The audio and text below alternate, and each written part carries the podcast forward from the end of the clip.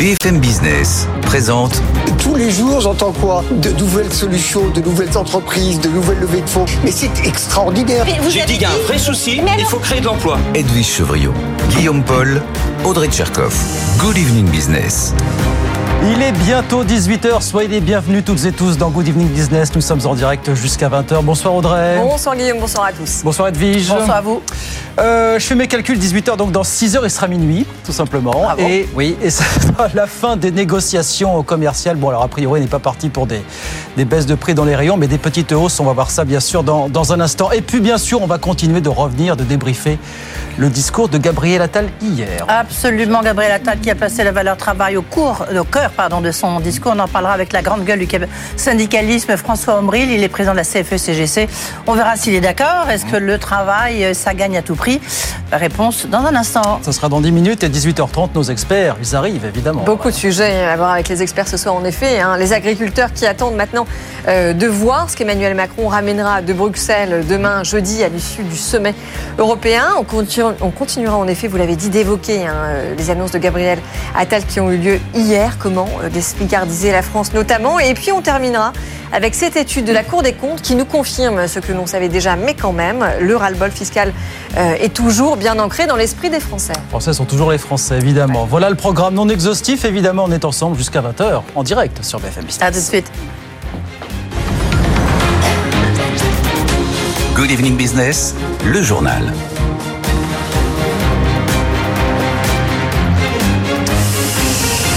Il reste quelques heures, pas plus. À minuit ce soir, les négociations commerciales seront terminées entre les acteurs de la grande distribution et les, industriels, ceux en tout cas qui font euh, plus de 350 millions de chiffre d'affaires. On va a priori se quitter après avoir conclu quand même des petites hausses de prix en rayon. On voit tout ça avec Pauline Tadevin. Il va y avoir des baisses de prix, mais il va y avoir aussi des hausses sur tout un tas de produits. Sur les prix de l'alimentaire en général, il va y avoir 2 à 3% d'augmentation au total, d'après le patron de la Fédération du commerce et de la distribution. C'est aussi ce que disait il y a quelques jours le patron de l'ANIA, qui représente les plus gros industriels du secteur.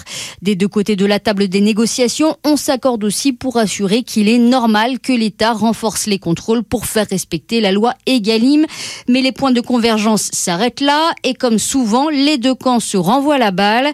D'après un gros acteur de la distribution, le climat était certes moins tendu cette fois, mais une quinzaine de multinationales, surtout étrangères, ont posé, dit-il, des difficultés. Les distributeurs exigent une plus grande transparence de leurs fournisseurs. De son côté, l'ANIA dénonce dans un communiqué récent la course au prix toujours plus bas et la course aux parts de marché que se livrent les distributeurs aux dépens du reste de la filière, notamment des producteurs. Pauline Tadevin, voilà pour ces négociations commerciales qui s'achèvent ce soir à minuit. On en reparlera bien sûr avec nos experts tout au long de la soirée sur, sur BFM Business. Les agriculteurs, évidemment, attendent de voir ce qui va ressortir de tout ça. Eux à qui on a promis qu'il y aurait beaucoup plus de contrôle pour vérifier que les lois Egalim sont bien appliquées en supermarché et en hyper, bien sûr. Arnaud Rousseau, le patron de la FNSEA, disait en tout cas ce matin, il y compte bien qu'il y ait plus de contrôle. Écoutez. J'ai demandé à ce que le ministre de l'économie, Monsieur Le Maire, puisse, euh, à nouveau, comme il l'avait fait il y a un an et demi, diligenter une enquête de l'IGF, l'inspection générale des finances, pour qu'on puisse avoir des chiffres clairs. Moi, j'attends d'avoir ces chiffres. D'abord, la première chose, c'est que j'espère qu'on va avoir un transfert de marge vers, l'agriculture. C'est ça mon boulot. La transparence, nous la demandons nous, et en fait, il n'y a qu'une manière de l'avoir assez rapidement, c'est à travers l'IGF. Ce qui nous intéresse aussi avec la grande distribution, c'est de faire en sorte qu'il n'y ait pas de négociation entre l'industrie agroalimentaire et la grande distribution tant qu'il n'y a pas eu un accord entre les représentants euh, des professionnels, les organisations de producteurs, je vais le faire un peu rapide, et le monde, euh, de, l'industrie agroalimentaire. Voilà Arnaud Rousseau, le patron de la FNSEA, qui était auditionné par le Sénat à la mi-journée. Les agriculteurs qui attendent aussi de voir ce qu'Emmanuel Macron ramènera éventuellement comme bonne nouvelle de Bruxelles demain. Encore que la Commission a déjà annoncé qu'elle allait autoriser cette année des dérogations partielles aux obligations de jachère, vous savez, qui sont imposées par la politique agricole commune. C'est l'une des revendications principales portées par les agriculteurs français notamment. Bruxelles qui suggère aussi au passage de limiter la hausse des importations agricoles en provenance d'Ukraine. Et puis en France, toujours l'inflation qui continue de, de freiner. Elle est redescendue à 3,1% en janvier sur un an, chiffre que nous a donné l'INSEE Ce matin, 18h03, dans l'actualité des entreprises, il y a Boeing qui a publié tout à l'heure ses résultats du quatrième trimestre qui sont meilleurs que prévu. Boeing a réussi à augmenter sa production, sauf que tout ça pourrait être remis en cause par les déboires, vous savez, ces dernières semaines du 737 MAX. Ça préoccupe tellement le groupe qu'il n'a même pas voulu faire de prévision aujourd'hui pour 2024. Antoine Hollard est à Washington pour BFM Business. Oui, et c'est la cinquième année de suite que Boeing est dans le rouge, une perte de plus de 2 milliards l'an dernier. Alors ces résultats sont quand même un peu moins mauvais que prévu. La compagnie a notamment réussi à augmenter les cadences dans ses usines. Seulement voilà, ces progrès sont aujourd'hui stoppés net après l'affaire du 737 MAX de la compagnie Alaska. Cette porte qui s'est détachée en plein vol, les premiers résultats de l'enquête seraient accablants. L'avionneur aurait tout simplement mal vissé un panneau. Dans ce contexte, Boeing renonce à faire des prévisions pour 2024. Cette crise, c'est vrai, va lui coûter euh, très cher. Il va falloir verser des indemnités aux compagnies dont les appareils sont cloués au sol. Les autorités ont par ailleurs interdit à Boeing d'augmenter sa production de 737 tant que ces défaillances ne sont pas réglées. Le groupe qui voulait sortir 50 avions par mois doit renoncer à cet objectif. C'est une mauvaise nouvelle, euh, surtout que Boeing a déjà pris beaucoup de retard dans ses livraisons.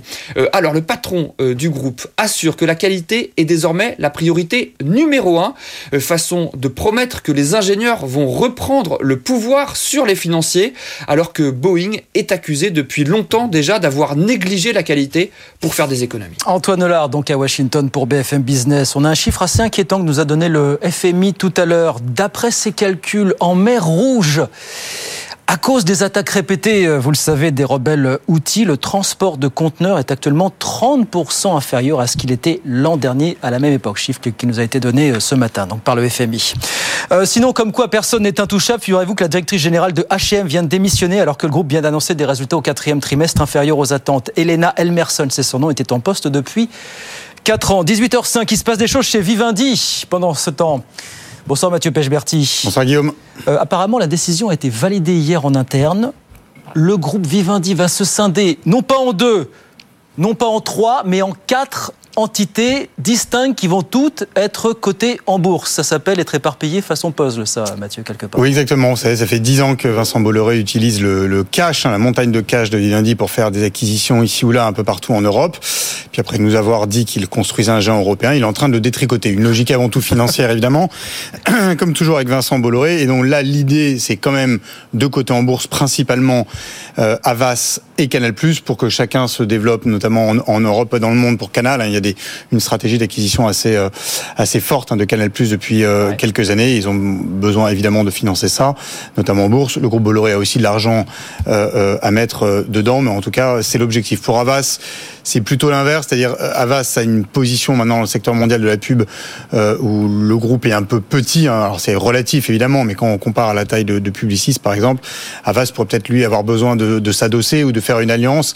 Et à ce moment-là, le groupe Bolloré resterait actionnaire de référence d'un nouvel acteur, mais il a besoin de, de, jouer cette carte de la consolidation. Et puis après, alors il y a le groupe Lagardère qui lui aussi va rester coté, mais là on va dire qu'on n'y touche pas pour le moment, puisque euh, Vivendi attend une décision de Bruxelles hein, pour une, une, enquête pour prise de contrôle euh, avant d'en avoir eu l'autorisation de Vivendi sur Lagardère. Il y a des centaines de millions d'euros d'amendes potentielles qui pourraient lui tomber sur le coin du nez. Et puis ensuite, il y a une ribambelle, une galaxie de participations financières que je ne citerai pas toutes, mais où il va y avoir des arbitrages financiers, un jeu auquel Vincent Bolloré se prête euh, très largement depuis une trentaine d'années.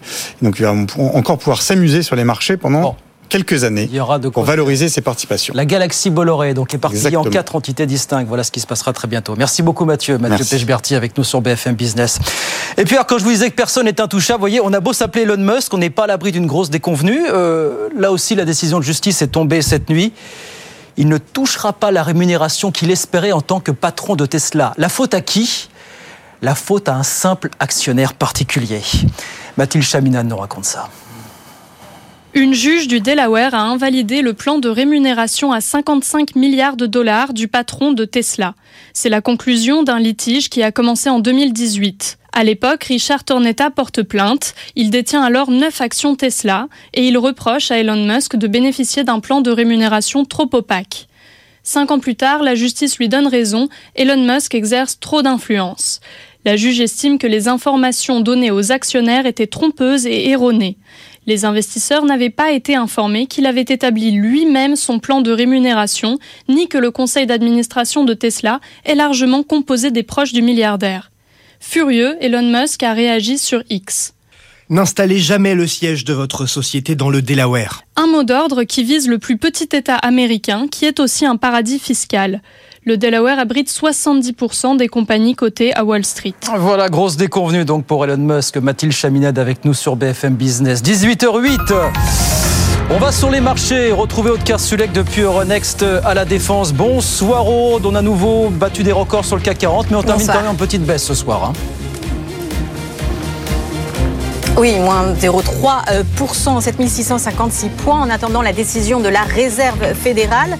Mais oui, on a quand même eu une très belle journée puisque ce matin, vers 9h30, on a touché le plus haut historique pour le CAC 40. On est allé au-dessus des 7700 points. Donc pour la euh, première fois, territoire complètement inconnu, on allait toucher les 7702 points, même si donc on clôture ce soir à 7656 points. Voilà pour la bonne nouvelle de la journée. Sinon, ça a été très dense aujourd'hui euh, puisqu'on a eu beaucoup, beaucoup de publications à Wall Street notamment. Une a été particulièrement euh, mal accueilli.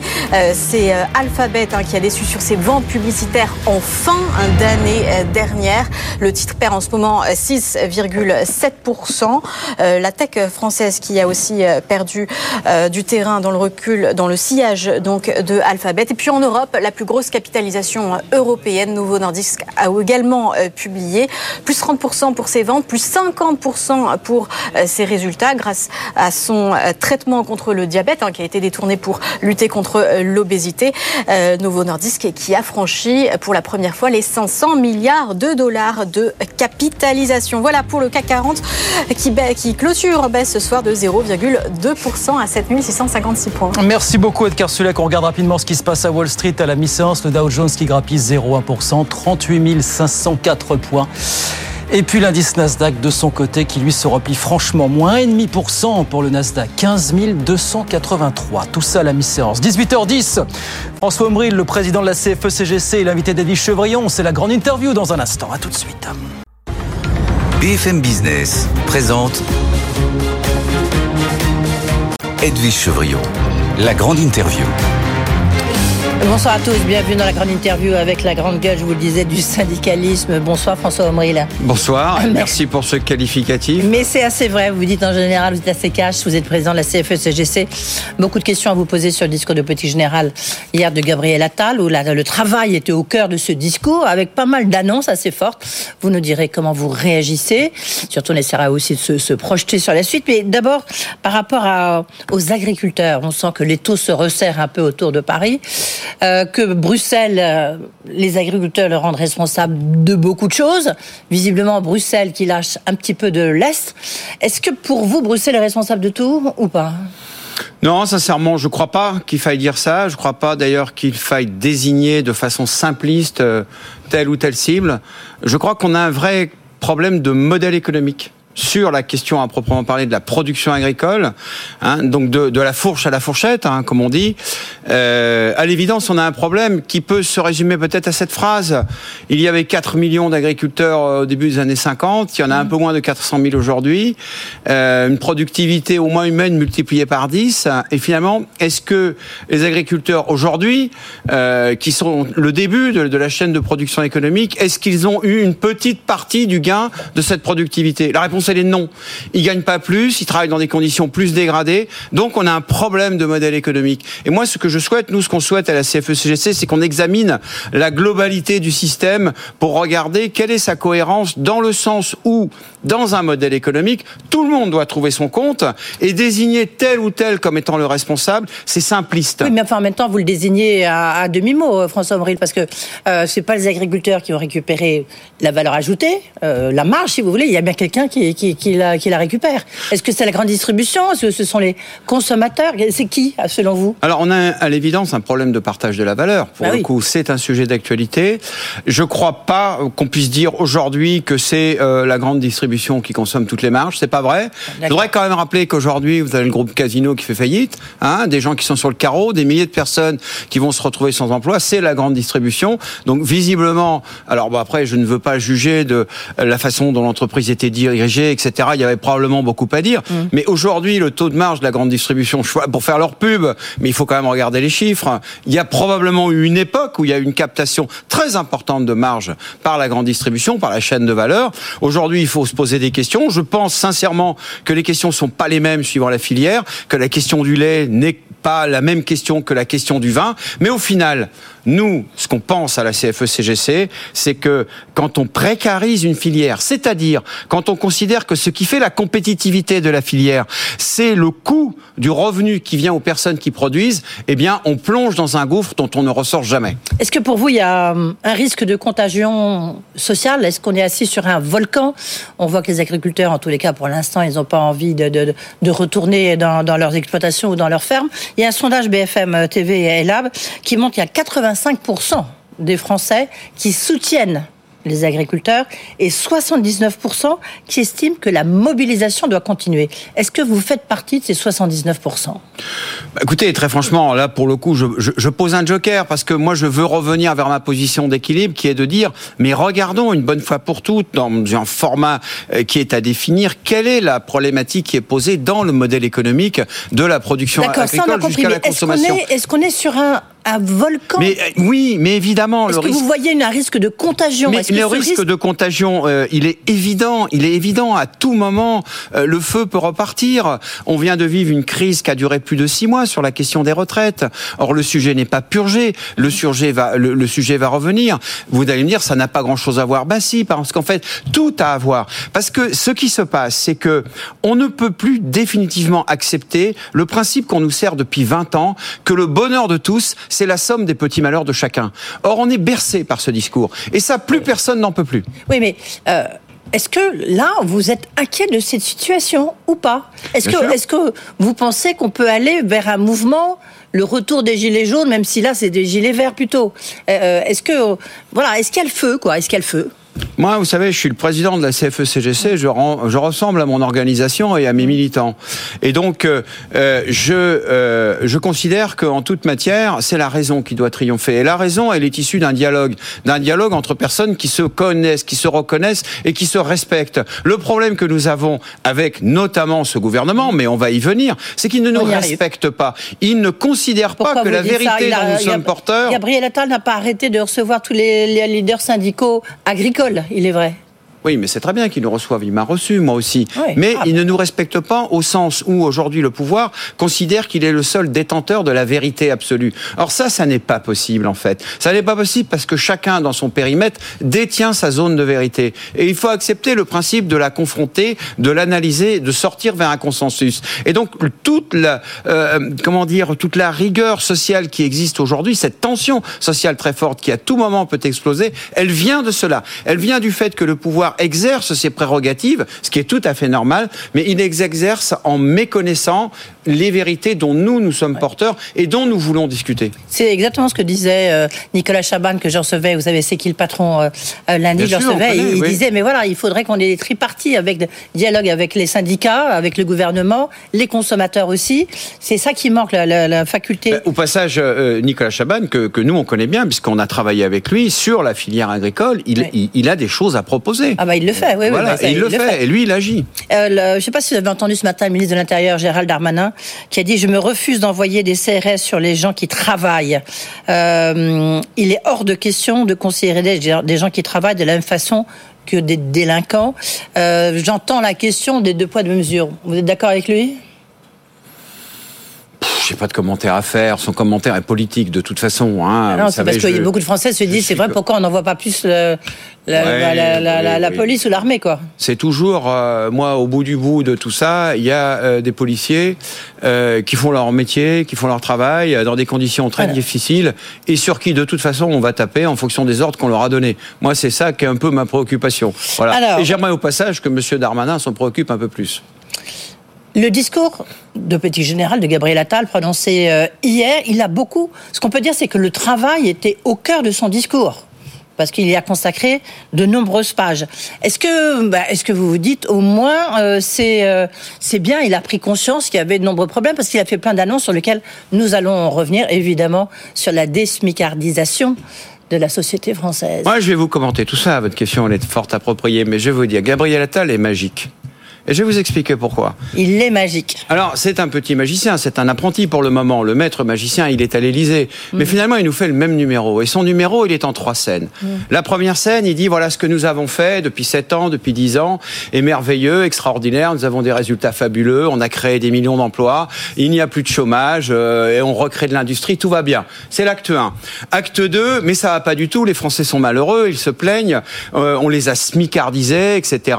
Euh, c'est scandaleux je ne peux pas l'accepter. Et acte 3, il dit bah, puisque c'est comme ça, on va continuer à faire la même politique qui a ces conséquences-là et on va le faire encore plus fort et encore un peu plus vite. Vous aurez compris que tout ça est totalement illogique. C'est un peu un syllogisme à l'envers. C'est A égale B, euh, B est différent de C, donc C est égal à A. Ça n'a pas de sens. Et tout le monde l'a compris, en fait. C'est le discours que porte le président de la République depuis le début, celui sur lequel nous, euh, bah, nous sommes intéressés en disant, mais on a un vrai problème. C'est que aujourd'hui, vous constatez l'appauvrissement de la classe moyenne. Mais c'est votre politique qui a amené à ça. C'est cette politique de subventionnement des emplois non qualifiés qui fait qu'on en a créé tellement qu'on n'arrive pas à les pourvoir. Plus la prime Et pendant ce temps-là, les gens qui sont plus qualifiés, bah, il n'y a pas d'emploi sur eux, et pour eux, et on leur dit, bah, vous savez quoi, vous êtes qualifiés, vous avez le BTS, vous avez le DUT, euh, vous êtes un cadre au chômage de 50 ans, vous n'avez pas de boulot. C'est pas grave, vous allez prendre un emploi moins qualifié. Mais on ne fait pas du développement économique sur ces principes-là. Et on ne fait pas du développement économique en disant, puisque les gens Oui, ne veulent pas attendez. accepter un emploi qui n'est pas en regard de leur qualification, on va leur taper sur la tête, on va leur enlever les moyens de subsistance, et ils vont être obligés d'y aller. Oui, mais alors, juste un point sur le, la- le SMIC, parce qu'on va quand même rappeler qu'il y a 17,3% de la population qui est au SMIC. Je veux dire, c'est beaucoup plus qu'il y a encore quelques années. Euh, nous avons en France un paradoxe, hein, je cite le Premier ministre. Nous avons un salaire minimum nettement supérieur à celui de nos voisins, mais nous avons une part de nos travailleurs proches du SMIC beaucoup plus importante euh, que chez eux. C'est aberrant, non? Moi, j'en sais rien. Si, si, si euh, c'est Gabriel Attal qui a oui, dit ça. oui, il a dit ça hier dans son discours. S'il veut préparer une thèse d'économie, qu'il le fasse, mais qu'il soumette ses conclusions à la confrontation et au débat. Ça n'a pas de sens. Moi, je vais vous dire, euh, le salaire minimum en Suisse, il est de plus de 3000 francs suisses. Que je sache, il y a euh, plus de 25% euh, d'emplois industriels en Suisse. Alors, comment ils font? Ils sont loin de tous les ports, en eau profonde, et ils arrivent quand même à faire de l'industrie de façon compétitive avec un salaire minimum à plus de 3000 francs suisses. Moi, je ne crois pas à tout ça. C'est des considérations macroéconomiques de faible niveau. Il faut, sur ces sujets-là, faire l'effort d'examiner les filières, euh, les, les différentes situations, les métiers, et surtout comment est-ce qu'on tire l'économie vers le haut? Et on ne tire pas l'économie vers le haut en tirant les emplois vers le bas. Voilà, c'est pas compliqué. Je pense que tout le monde peut le comprendre. Dans un même temps, on subventionne la déqualification et on oublie de subventionner la recherche. La France est le plus mauvais. Comparons-nous. On compare le niveau du SMIC. Eh ben, comparons-nous. Pourquoi est-ce qu'il n'en a pas parlé, Gabriel Attal, dans son discours? Pourquoi est-ce qu'il n'a pas dit, voilà, je suis le Premier ministre, j'ai constaté que la France n'investissait que 2,2% de son PIB en recherche, là où l'Allemagne fait 3,2 et là où la Corée du Sud fait 4,5. Eh bien, moi, j'ai décidé, il aurait pu le crier très fort pour couvrir le brouhaha, et j'ai décidé de remonter à 3,2, qui est le niveau de l'Allemagne. Et avec ça, on va vraiment changer la donne. J'attends toujours qu'ils le disent. Ça fait des années que je m'époumonne en disant, mais on ne va pas aller vers le développement économique si on ne, si on n'aide pas à déployer les emplois de qualité. Le, en même temps, on voit que du coup, avec cette smicardisation de la société, en fait, l'État décide, grosso modo, si on prend en plus la fonction publique, grosso modo de un quart des salaires en France, hein, voire plus. Alors, vous avez tout à fait raison de souligner la situation très catastrophique de la fonction publique. Là, pour être franc, on peut pas porter ça au bilan de ce gouvernement-là qui arrive et des gouvernements qui ont précédé. C'est une situation qui est à l'œuvre Oui. depuis plus de 20 ans, mais qui aujourd'hui nous amène dans une situation inextricable. C'est que, euh, pour prendre que la situation, par exemple, de la profession la plus nombreuse, qui sont les, les professeurs des écoles, quel que soit le niveau, qui ont perdu en moyenne entre 20 et 40 de pouvoir d'achat. ils ont été augmentés, là, pour la première fois depuis je sais pas combien de temps. Ouais. mais ils ont été augmentés de combien? Ouais. De 40%. On les a, on les, on, les a remis au niveau euh, de, des autres compétiteurs de l'OCDE. Vous savez que la France est le plus mauvais pays Ouais, de l'OCDE. C'est deux sûr. fois moins que l'Allemagne. Euh, le, le, le, le règlement des heures euh, par élève et, et, et par C'est- Je suis personne. d'accord avec vous, c'est absolument incroyable. Le- Est-ce que c'est la prime d'activité, en fait, de, si cher Emmanuel Macron qui, veut dire qui a pollué les systèmes, justement euh, de, de cette smicardisation de la société alors évidemment, ça y contribue. Mais vous savez, tous les dispositifs, quand on les introduit, on les introduit toujours pour de bonnes raisons. Oui. Que moi, je suis prêt à soutenir au nom de mon organisation. Effectivement, au moment où on introduit la prime d'activité, ben, euh, disons que c'est un dispositif intelligent. Hum. Comme toujours, il permet effectivement d'instaurer un différentiel qui permet de rendre compétitive l'offre d'emploi par rapport à quelqu'un qui est indemnisé. Mais comme tout dispositif, il a son effet pervers. Il crée ce qu'on appelle la trappe à bas salaire quand on l'associe avec le dispositif euh, de- d'exonération de, cotisation euh, euh, sociale. Et moi, nous, il nous semble, en tout cas dans l'analyse qu'on en fait, qu'il faut imaginer des dispositifs d'intervention vis-à-vis des entreprises. Parce que moi, je veux dissiper un malentendu. Nous, à la CFE-CGC, on est pour qu'on intervienne vis-à-vis des entreprises sur le plan économique. Tout le monde le fait, dans tous les pays du monde, et y compris en premier lieu, probablement les États-Unis. Donc il faut le faire aussi en France. Mais il faut le faire de façon intelligente, ce qui n'est pas le cas aujourd'hui. est-ce que vous pouvez euh, euh, corroborer ce que disait ce matin Catherine Vautrin, hein, la ministre du Travail, qui était chez nos confrères de BFM TV, qui a dit que le SPIC, le SPIC ne sera pas supprimé? Ben, Très bien. Il y avait 102 branches qui sont euh, encore en deçà du SMIC. Ça paraît beaucoup, 102 branches, non?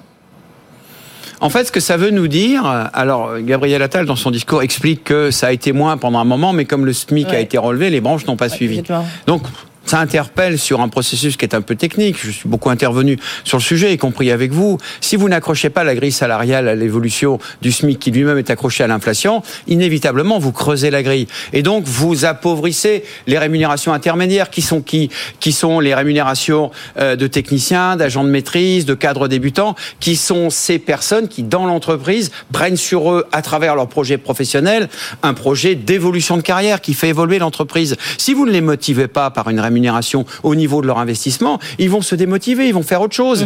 Et il n'y a plus de développement économique derrière. Vous savez, le progrès, c'est rien d'autre que l'addition des volontés individuelles de progresser. Si vous ne récompensez pas cette volonté de progresser par un salaire, une évolution de carrière proportionnelle On avec arrive à cette situation. eh bien, les gens, ils se désinvestissent. Ça, comment se passent les, justement les NAO dans les entreprises? Est-ce que vous attendez à ce que quand même 2024, euh, ce ne soit pas 2023 hein? Je pense que c'est très variable. Vous-même, vous l'avez, je pense, très bien commenté. Il y avait en 2023, ou en tout cas dans la NAO constaté en 2023, qui résultait des négociations de la fin de l'année 2022, il y avait une conjoncture économique et puis une forte tension sur la production dans le contexte post-Covid, qui dans le rapport de force, parce qu'une négociation c'est toujours un rapport de force, d'une certaine manière, a un peu soutenu les positions des salariés. C'est l'inverse aujourd'hui. C'est l'inverse C'est ce que, la vous voyez, parce qu'on va rappeler que vous, vous représentez cadre, de maîtrise, justement cette classe moyenne dont parlait euh, Gabriel Attal hier. Euh, Une catégorie qui s'est beaucoup appauvrie, effectivement. Euh, euh, et donc, il faut constater qu'aujourd'hui, ça a un impact sur la capacité de la nation tout entière à recréer du dynamisme de développement collectif, de développement économique, de développement des entreprises. Parce que les entreprises ne se développent pas si les gens à l'intérieur de l'entreprise ne s'investissent pas dans le projet de l'entreprise. Si vous ne les motivez pas pour cela, ils vont faire autre chose. Parce que c'est logique. Parce que c'est du souci, c'est du travail, c'est de l'investissement, le fait de s'investir dans le développement de l'entreprise à travers sa propre carrière. Si vous n'êtes pas rémunéré pour ça, eh ben vous vous fatiguez moins. Je ne dis pas, en disant cela, attention, que les emplois entre guillemets moins qualifiés sont euh, moins fatigants. C'est pas ça la question. C'est que l'investissement, la charge mentale dans la prise de responsabilité est quelque chose qui effectivement est très prenant pour les personnes et qui doit être récompensé. Euh, François Omril, rapidement, euh, il y a quand même eu dans le discours de, de Gabriel Attal un gros coup de pression, notamment sur le- le- les seniors, en disant il faut absolument qu'on trouve une solution. Puis il a dit, et puis euh, euh, moi je suis prête à mettre l'assurance chômage sous surveillance, et puis si la trajectoire financière, elle est pas bonne, eh bien j'enverrai une autre lettre de cadrage. Vous lui répondez quoi? C'est insupportable ce raisonnement pour deux raisons. Parce que Insupportable. d'abord, insupportable. Alors franchement, c'est insupportable. Ça part du principe que les gens qui sont au chômage et qui sont indemnisés, parce qu'ils sont indemnisés, ils ne recherchent pas activement de l'emploi. C'est faux. C'est faux. Mais en même temps, il y a 7% de chômeurs. C'est archi faux. La moyenne, ça veut rien dire en Oui. fait. Les gens sont pas mobiles aujourd'hui. Vous êtes au chômage à Lille. Vous êtes au chômage à Lille. Vous avez 50 ans. Euh, séparé ou non, peu importe. Vous avez des charges de famille. Il y a un emploi à Marseille. Dans l'immense majorité des cas, vous pouvez pas, vous, vous pouvez pas l'accepter. Donc moi, je parle de gens qui ont un parcours, une forme de qualification, etc. C'est pas si fluide que ça. C'est pas vrai. Tous ces gens-là raisonnent aux statistiques. Vous savez, nous sommes gouvernés par des gens qui pensent que parce que les chasse-neige cette saison ne servent que six mois par an, faut en supprimer la moitié. Ben voilà. Il faut réfléchir par rapport à ça. C'est compliqué de discuter justement dans ce cadre-là. Et, et, on, on, a ce problème. Et donc, ils considèrent ce qui est faux, ce qui est prouvé être faux que les gens, parce qu'ils sont indemnisés, mieux indemnisés, ont moins de motivation à retrouver un emploi. Mais ça, c'est en permanence dans les discours. Mais c'est insupportable, parce que c'est démontré que c'est faux. Et donc, il faut trouver des solutions adaptées aux situations des gens, en les aidant, en fait, à retrouver un emploi, et une indemnisation correcte c'est démontré, ça aide les personnes à retrouver un emploi correct. Et il faut du dialogue social dans tous les cas. Il n'a pas beaucoup prononcé le mot hein, pendant son, son discours, le, le, Premier ministre. Mais j'espère que quand même, il vous a reçu. Il nous a très bien reçus. Il vous a très bien reçu. Eh ben, C'est un bon point quand même. Merci beaucoup d'avoir été avec Je nous. Merci beaucoup. François Omril et son chasse-neige, le président de la CFE-CGC. Good Evening Business. Actu, expert, débat et interview des grands acteurs de l'économie. 19h34 sur BFM 18h34. Business. 18h34, pardon. Heureusement que vous êtes là, Guillaume. Euh, bonsoir, Emmanuel Le Chypre. Bonsoir à tous.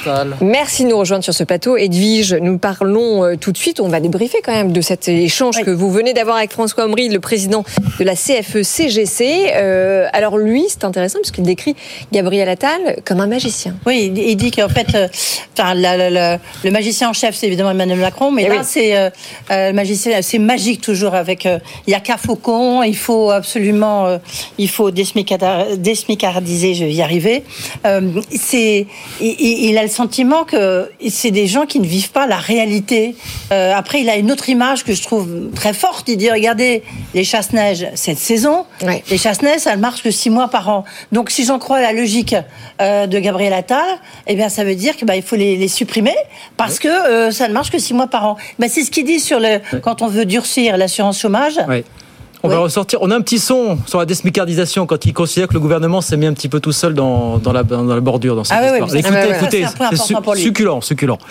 François Omrel. Et A égale B, euh, B est différent de C, donc C est égal à A. Ça n'a pas de sens. Et tout le monde l'a compris, en fait. C'est le discours que porte le président de la République depuis le début, celui sur lequel nous, euh, bah, nous sommes intéressés en disant, mais nous, on a un vrai problème. C'est que aujourd'hui, vous constatez l'appauvrissement de la classe moyenne. Mais c'est votre politique qui a amené à ça. C'est cette politique de subventionnement des emplois non qualifiés qui fait qu'on en a créé tellement qu'on n'arrive pas à les? Pourvoir. Plus la prime Et pendant ce temps-là, les gens qui sont plus qualifiés, bah, il n'y a pas d'emploi sur eux, et pour eux, et on leur dit, bah, vous savez quoi, vous êtes qualifiés, vous avez le BTS, vous avez le DUT, euh, vous êtes un, cadre au chômage de 50 ans, vous n'avez pas de boulot. C'est pas grave, vous allez prendre un emploi moins qualifié. Mais on ne fait pas économique sur ces principes-là. Et on ne fait pas du développement économique en disant, puisque les gens Oui, ne veulent pas accepter un emploi qui n'est pas en regard de leur qualification, on va leur taper sur la tête, on va leur enlever les moyens de subsistance, et ils vont être obligés d'y aller.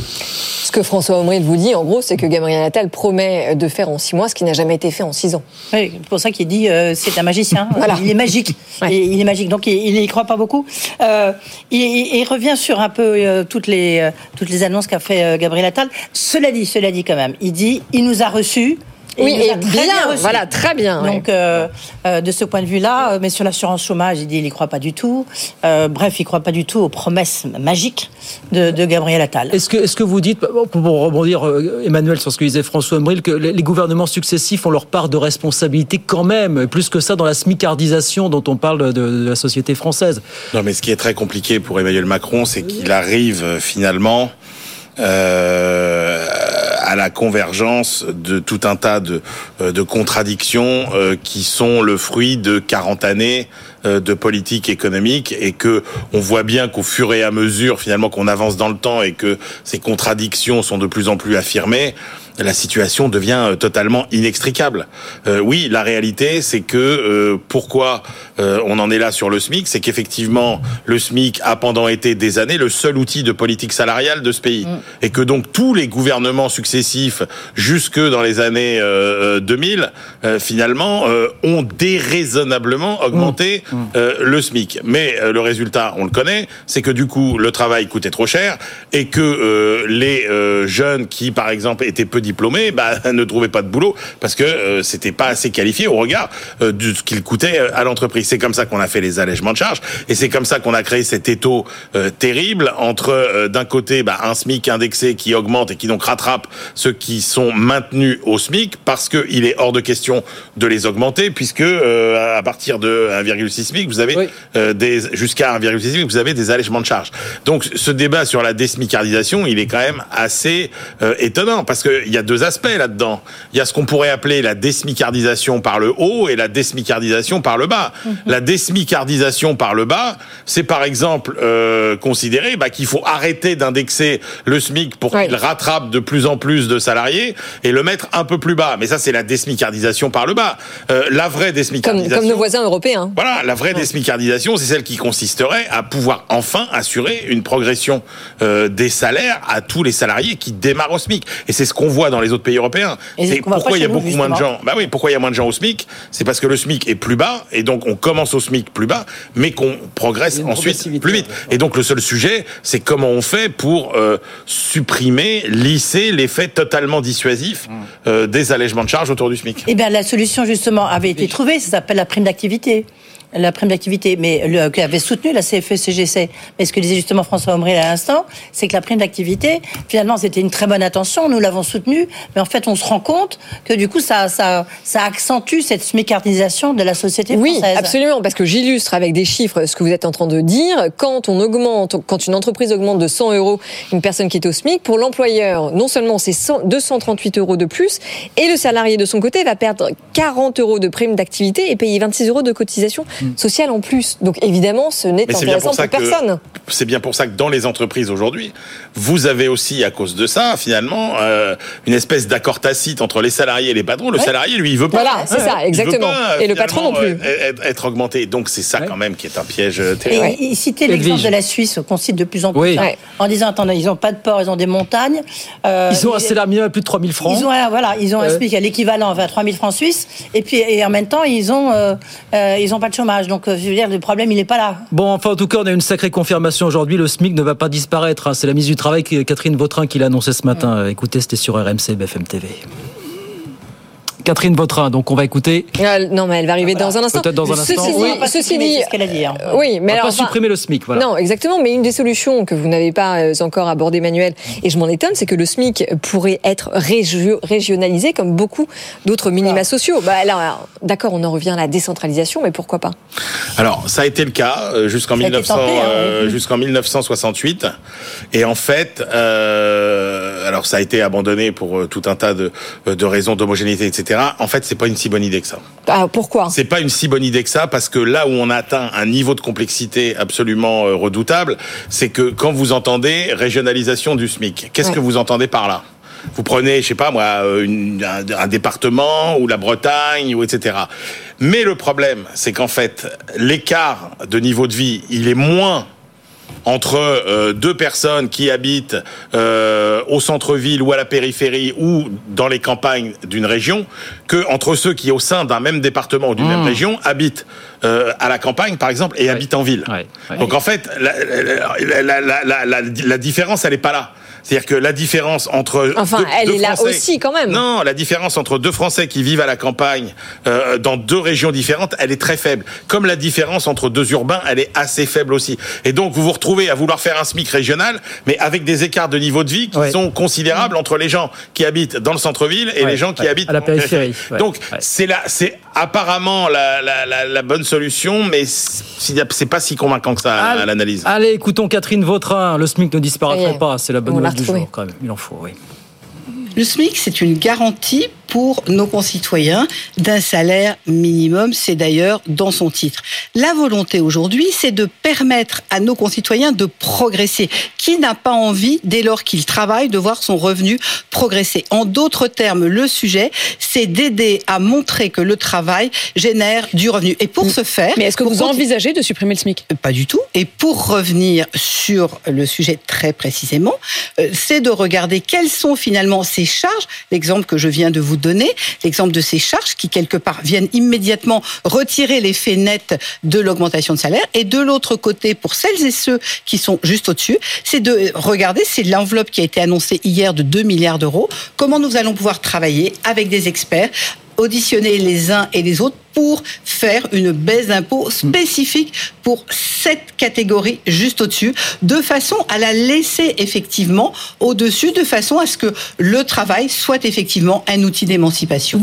Et on est censé aboutir pour le prochain PLF, donc à la rentrée Rappelons que tout ça, c'est quand même des cotisations sociales et que Oui. euh, euh, notre protection besoin. sociale, Ouais. elle n'est pas financée par de Ouais. l'argent qui tombe du ciel. hein. donc, euh, Oui, mais alors ceci dit, euh, enfin la question que ça pose quand même, c'est est-ce que la désmicardisation est possible euh, à partir du moment où on a ce phénomène d'indexation euh, du SMIC et du SMIC seulement, pas des autres salaires, combiné aux effets de seuil bah, euh, si, vous avez un périmètre des cotisations sociales inchangé, euh, vous pouvez toujours essayer de, de, de, lisser pour avoir finalement un niveau de recette constant. Après, si on veut vraiment euh, aller plus loin et faire quelque chose qui ressemble à un vrai Big Bang, etc., il y a l'idée de se dire, euh, bah, à ce moment-là, on modifie l'assiette des cotisations sociales.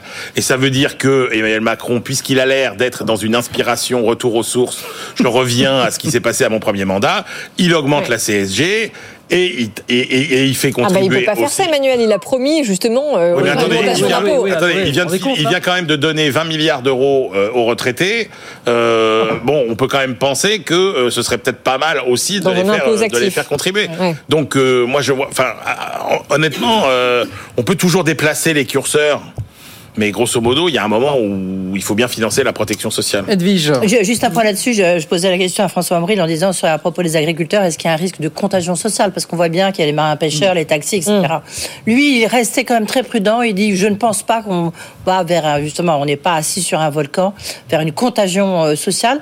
Mais je pense qu'il est très important de savoir, en fait, qui profite de la situation, puisqu'on va parler sans doute des négociations commerciales. Oui. Lui, il disait, euh, je ne pense pas que ce soit la grande distribution qui s'en met plein les fouilles. Mais alors, où, où- où vont Mais les on sait- marges on sait qu'ils s'en font plein les fouilles. euh, Alors pas tous. Alors les certains, fournisseurs, certains Attendez, oui, attendez, mais pas tous. quelques- on parle. On va parler quelques-unes des négociations commerciales. moi, je vais vous dire, Oui, vous avez des noms. Je vais vous dire qui s'en met plein les Eh fouilles ben, depuis ah, des années restez avec et qui vient encore pleurnicher et qui réclame restez encore. avec Mais nous, on va en parler dans 5 minutes. D'abord, on voulait dire un mot aussi d'un autre aspect, pas des moindres, du discours de Gabriel Attal hier sur les questions de logement. Eh oui, la Avec ce chiffre, euh, Audrey, qu'on répète tous les jours, hein, 2 Un millions et demi. Ah, personnes. 1,2 million de, 2 de millions et logements sociaux. Non, non, 2 euh, millions et demi de personnes sur les attente. listes d'attente pour les logements sociaux. Oui, pour les logements sociaux, c'est 2 millions, je crois. oui. Et il y a eu cette, annonce hier qui fait Ouais. hurler le monde euh, du logement social aujourd'hui, qui s'apparente à un dé- détricotage en quelque sorte de la loi euh, SRU votée en 2000. On va en parler avec Emmanuel Cos qui est avec nous. Je, je remercie d'avoir patienté quelques, quelques instants. Bonsoir Madame Cos, présidente de l'Union sociale pour l'habitat. Merci beaucoup d'être avec vous. Est-ce que vous dites qu'il s'agit là d'un détricotage de cette loi SRU qui va laisser encore moins de place, moins de latitude pour construire ces nouveaux logements sociaux dont on a tant besoin en France finalement?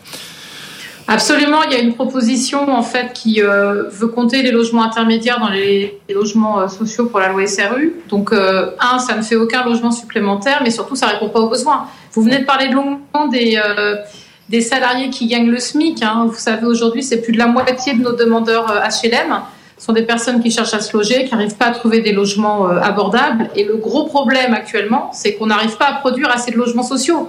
Alors, du logement intermédiaire qui est pour des classes euh, plus, aisées, euh, c'est essentiel. Il en a besoin, on en fait. Mais par contre, commencer à dire que ça va compter comme un logement social, c'est vraiment une falsification du système. Mais alors, est-ce que ça veut dire euh, très concrètement que, un, donc on le sait, il n'y a pas assez de logements sociaux. D'ailleurs, est-ce que vous pouvez nous confirmer le, le chiffre des logements sociaux en attente?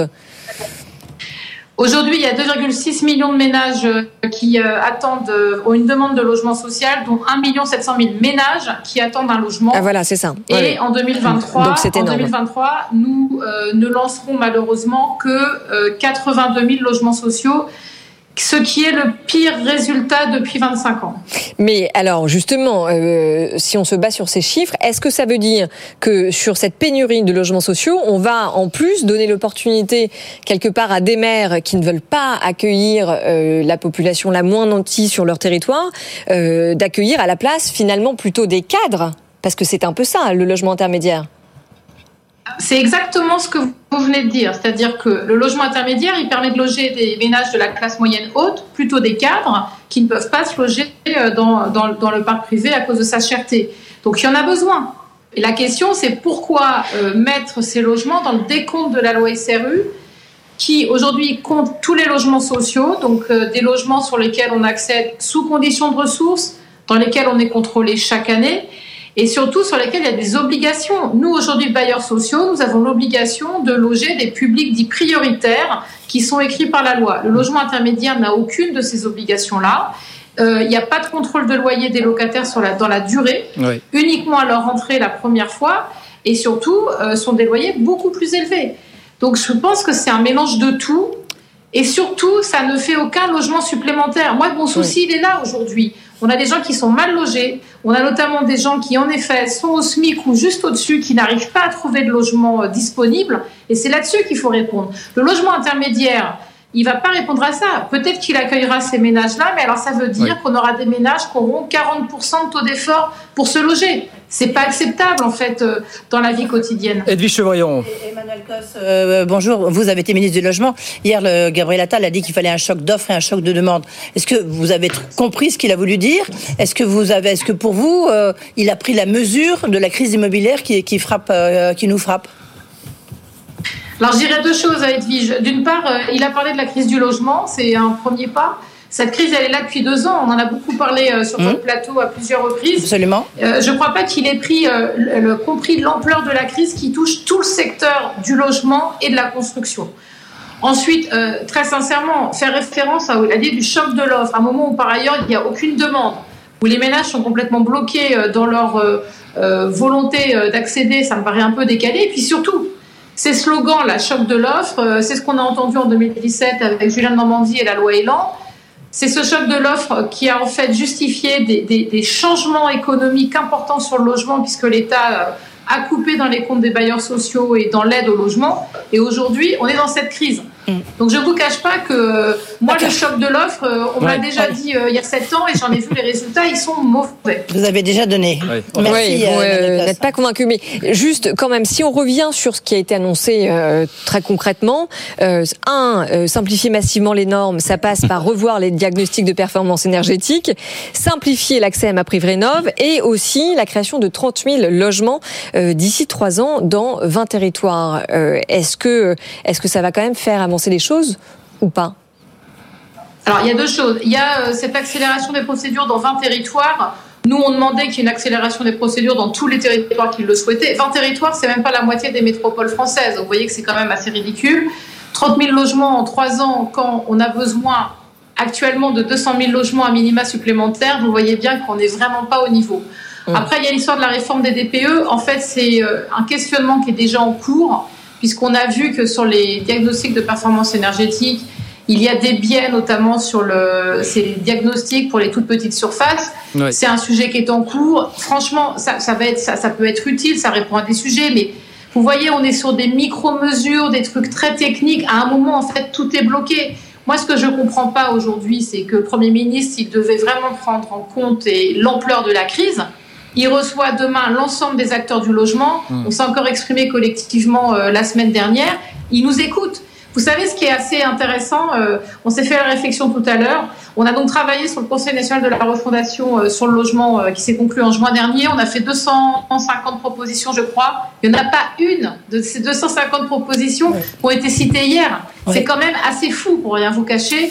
Et moi, je, je pense que puisque c'est sa méthode au Premier ministre, qu'ils commencent par venir nous voir. Moi, je suis disponible pour qu'ils viennent voir des logements sociaux et leurs locataires et puis des demandeurs pour qu'ils comprennent vraiment ce qu'on vit actuellement. Bon, vous entendre donc le chef d'octre n'est pas pour euh, demain matin. Merci beaucoup Emmanuel Cos. Merci infiniment d'avoir été avec nous ce soir quelques minutes. La présidente de l'Union sociale pour l'habitat avec nous sur, sur BFM Business. Emmanuel, est-ce que vous... Non, mais ce, vraiment... détricotage de la loi SRU, à part flatter la classe moyenne euh, dont tout le monde Non, mais c'est vraiment un éclairage euh, très intéressant parce qu'on voit que finalement, la méthode est la même sur presque tous les sujets. Mmh. C'est-à-dire que quand vous regardez la vitrine, ça ressemble à Harrods ou aux Galeries Lafayette, et puis quand vous rentrez à l'intérieur du magasin, c'est le goum, quoi. C'est-à-dire qu'en fait, il n'y a, pas, a pas grand-chose. C'est-à-dire que euh, tout, est tout est tout est de la com. Et regardez surtout, c'est là où c'est terrifiant, ce qui vient d'être dit sur euh, les propositions qui ont été faites, toute cette énergie dépensée pour faire des propositions, etc. C'est exactement la même chose. La CPME vous dirait la même chose sur la simplification, etc.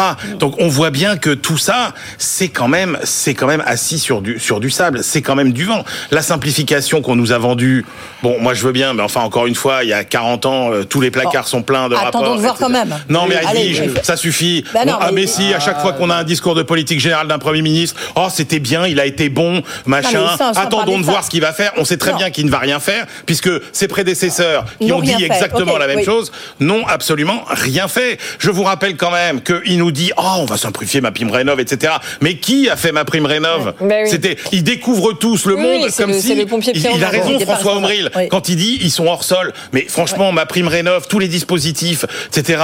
Ah bah c'est compliqué. Bah oui, mais il fallait quand même y penser Non avant. seulement c'est compliqué, Non, ça mais- n'isole pas complètement. Et donc, enfin, c'est c'est c'est c'est quand même assez. Non, mais c'est- assez- c'est c'est inquiétant dans c'est la mesure où cette crise du logement, c'est vrai que c'est une crise historique, probablement la plus importante globalement depuis quoi la Seconde Guerre mondiale, Euh, et que c'est vrai que par rapport à ça, euh, enfin le, crise de le 2008 gouvernement n'a pas de feuille de route claire ni de moyens concrets. hein. Trois grosses minutes pour parler des négociations commerciales qui s'achèvent dans bah, 5 heures, un peu plus de 5 heures maintenant. Alors qui qui s'en remet plein les fouilles puisque vous avez fait, Ouais. euh, vous avez mis un Ah oui. suspense insoutenable là. Bah, qui c'est- le consommateur, mon cher Guillaume. C'est-à-dire que le Ouais, consommateur dire ça. Bah oui, aujourd'hui, qui a fait les béné qui a gagné sur le dos des paysans? Qui Regardez les chiffres qui sont sortis. Parce que moi, je veux bien que la grande distribution exagère. Regardez les chiffres qui sont sortis. La part sur- de l'alimentaire dans le budget non, des plus précaires. Regardez, c'est quoi, c'est regardez ce 40%, qui, quoi. regardez les chiffres qui sont sortis sur la rentabilité de la distribution. Et moi, je l'ai fait l'enquête quand j'étais dans la presse écrite, etc. À remonter toutes les filières, à essayer de traquer ceux qui s'en mettaient plein les poches? Est-ce qu'il y avait des gens? Non, dans tout le processus de fabrication, depuis euh, le bateau de pêche jusqu'à l'étal Bon, du poissonnier, grandes depuis l'étable jusqu'à l'étal euh, du boucher, etc. Vous, vous n'arrivez pas à trouver des maillons de la chaîne qui s'en mettent plein les poches. Mais Donc, attendez, enfin juste pardon, mais c'est pas vrai, Emmanuel. On a cité pas- sur, sur ce plateau même plusieurs marques, euh, Pepsi, Danone, Mais etc., arrêtez avec ça. qui avaient des marges 15 gros. exponentielles. Mais voilà. Mais attendez, je comprends pas. Vous êtes en train de Les dire 15 que, gros, que, que les Français et les Françaises ça euh, qui, qui fréquentent de plus en plus les banques alimentaires le font parce que ça leur fait plaisir. Je vous dis que Ils en depuis, sont tellement, je vous dis tellement que mis depuis, plein les poches je qu'ils vous fréquentent dis- les banques alimentaires. Je vous dis que depuis 30 ans, à qui a profité le plus euh, le système de la grande distribution, des négociations actuelles, etc., c'est aux consommateurs. Voilà. Alors oui, il y a quelques multinationales, mais est-ce que vous, par curiosité, Oui. vous avez fait le compte de ce que ça représente les dépenses de ces euh, achats de produits de multinationales. Vous parlez de Coca. Est-ce que vous savez combien c'est le budget Coca d'une famille en France chaque mois? Le budget moyenne, gâteau non, pas sec. du tout, non. Le budget Non. gâteau sec. Est-ce que vous savez ce que ça représente? Couche-culotte. Bon, voilà. Donc Moi, je voudrais savoir comment il évolue en 2-3 ans ce si- budget. Non mais parce que là on sort Ah bah oui. là on sort d'une période mais globalement si vous regardez les choses avec un peu de recul quand vous voyez que sur 100 euros euh, de prix de vente il y en a il y a que 8 euros qui reviennent euh, aux, con- aux- aux paysans par exemple il y a un moment où il faut se demander à qui ça a profité donc je suis bien d'accord que tout le monde aimerait se payer des produits etc et que ça a évidemment uti- mais il faut pas se tromper je veux Edwige. dire ça a profité quand même euh, beaucoup aux consommateurs Edwige. Oui, oui, ra- ra- rapidement. Il a quand même raison sur le long. Non, mais sur le long terme, historiquement, il a raison. C'est l'économiste Emmanuel Le Chic qui parle. Moi, d'après mes informations, on devrait être à moins de 2, 3, moins 2, moins 3 sur tous les produits alimentaires. En revanche, euh, on est à zéro si on prend en compte les multinationales, parce que là, il y a là, il y aura Donc, euh, a priori, ça devrait se finir à peu près euh, dans les purs. Oui, non mais parce que ça c'est intéressant. Ce qui, ce qu'il faut retenir de ce qui, de ce qui a été annoncé aujourd'hui, c'est qu'il y a des produits qui vont baisser, mais il y a aussi des produits qui vont oui, augmenter. mais donc au total, ça fera à peu près 0 il y aura très peu, il y aura très peu de baisses spectaculaires. Non, il y aura très peu de hausses spectaculaires. Voilà. Il y aura beaucoup de baisses entre 0 et 2 Et quelques bras de fer. Et puis euh, quelques quelques hausses entre Quelques 0 et entre 0 et 1. L'ANIA, l'Association nationale des industries agroalimentaires, doit communiquer ce soir sur le sujet euh, à l'issue de ces Oui, qui sont aussi un peu dans le collimateur quand même. Oui, ils sont un peu dans le collimateur, c'est quoi son. Ça, j'ai pas entendu. J'ai entendu Bruno Le Maire tant c'est la grande distrib, les fournisseurs, mais jamais le consommateur. Alors ça, je voudrais voir ça. Ah, évidemment. Non mais regardez, non non mais encore une fois là il y euh, il y a eu trois années effectivement Oui, assez oui, exceptionnelles, assez compliquées, etc. Mais mais globalement quand même tout ce système de la grande distribution à qui il a le plus profité, euh, c'est quand même aux consommateurs. Allez, on verra ce, qui, ce que nous diront les, les distributeurs, les fournisseurs. sortir dans les du chapeau. Ouais. Ce qui va sortir du chapeau, exactement. Merci beaucoup, jeunes gens, d'être passés. Emmanuel Le Chypre, merci. Surtout, c'est qu'il y a des centrales d'achat qui sont, ça y est, Ouais. qui sont cernées par les Ouais. agriculteurs là, Ouais, ce ouais, soir. aussi, Notamment Carrefour, hein, ça, ça commence. Ouais. Euh, à demain, Edwige, 18h10. À demain, ah bah oui, ça y est, c'est la saison des résultats qui Ah, commence. alors. BNP Paribas, Thierry Laborde, le directeur Thierry général Laborde. délégué, sera mon invité. Et ça va être intéressant, ça va donner une bonne tendance. Absolument. Demain, 18h10. À demain, 18h57. Bah, nous, on continue. On continue, restez avec nous. Euh, Nous allons notamment parler de cette étude qui nous confirme ce qu'on savait déjà hein, globalement, mais quand même, le ras-le-bol fiscal reste bien ancré dans les esprits français. La fin des négociations, on en parle aussi. Et puis, euh, désmicardiser mode d'emploi. On cherche toujours la bonne formule. Oui, Edwige, je vous dis. Vous allez parler de la Cour des comptes, hein oui, oui, fiscale. oui, oui. Souvenez-vous, Pierre Moscovici, ministre de l'économie et des finances, répondant du reste à une de mes questions à Aix-en-Provence, et qui a dit, euh, il a parlé du ras-le-bol fiscal. Inutile de vous dire que ça avait créé euh, un grand émoi au sein de sa, maj- sa majorité socialiste, mais depuis c'est resté un vrai. peu C'est scotché resté. dans son dos. Le ras-le-bol fiscal, c'est Pierre Il le dit, Moscovici. c'est un peu comme le sparadrap du capitaine Exactement. cette histoire. Et qu'ils sous-estiment le- les impôts qu'ils payent. Oui. Donc, euh, Ben, alors, justement, Ah, bah, ça, c'est on en parle en détail. Eh oui. Allez, comme ça. À tout de suite.